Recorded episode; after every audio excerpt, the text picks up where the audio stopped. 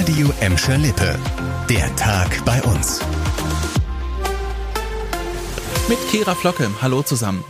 Noch fünf Tage, dann ist ja Bundestagswahl und wenn ihr gerne per Brief abstimmen wollt, dann solltet ihr euch sputen. Morgen sollten die Briefwahlunterlagen in die Post gehen, damit sie sicher rechtzeitig im Wahlamt ankommen. Darauf hat jetzt der Landeswahlleiter nochmal hingewiesen. Und das Interesse an Briefwahl, das bricht bei uns alle Rekorde. 44.000 Anträge auf Briefwahl gab es allein in Gelsenkirchen. Das ist eine Quote von 26 Prozent.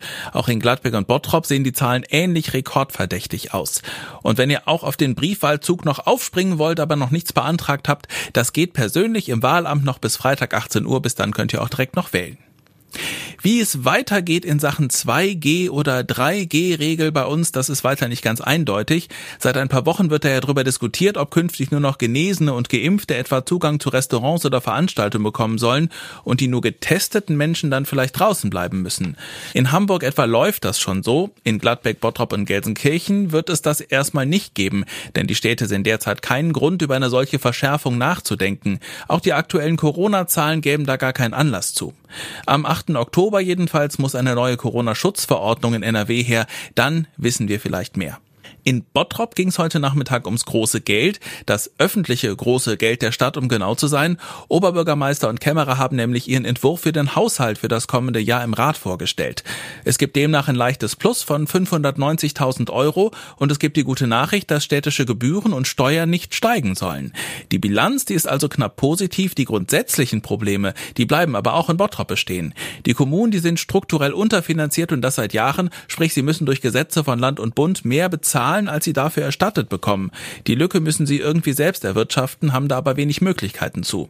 Zum anderen werden auch 2022 die Folgen der Corona-Pandemie spürbar bleiben. Die machen wahrscheinlich wieder einen zweistelligen Millionenbetrag aus. Eine Lösung dafür ist weiter so richtig nicht in Sicht.